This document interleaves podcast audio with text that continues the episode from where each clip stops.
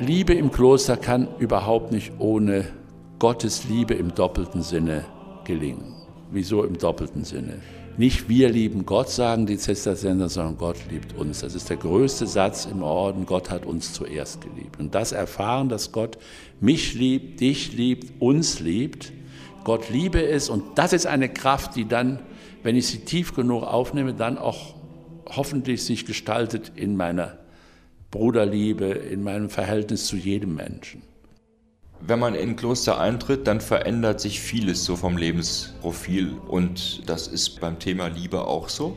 Es ist sicher keine Beschneidung, auch wenn es natürlich ein Verzicht ist, auf eine bestimmte Art Liebe zu leben, beispielsweise in Beziehung. Dafür nimmt man ein anderes Projekt in Angriff, nämlich den Glauben zu leben. Wenn ich da keine Liebe zu habe, dann bin ich verratzt. Letztlich führt das dazu, dass ich auf mehr Menschen einen liebenden Blick haben kann. Auch für die einen liebenden Blick zu haben, die mir nicht sympathisch sind, das ist halt so eine der Herausforderungen.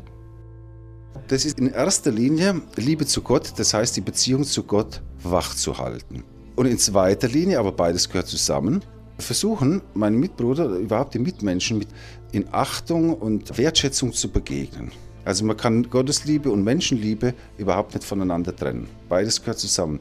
Wenn jemand sagt, ich liebe Gott, aber äh, andauernd Zoff mit seinen Mitmenschen hat, dann ist das einfach unwahrhaftig.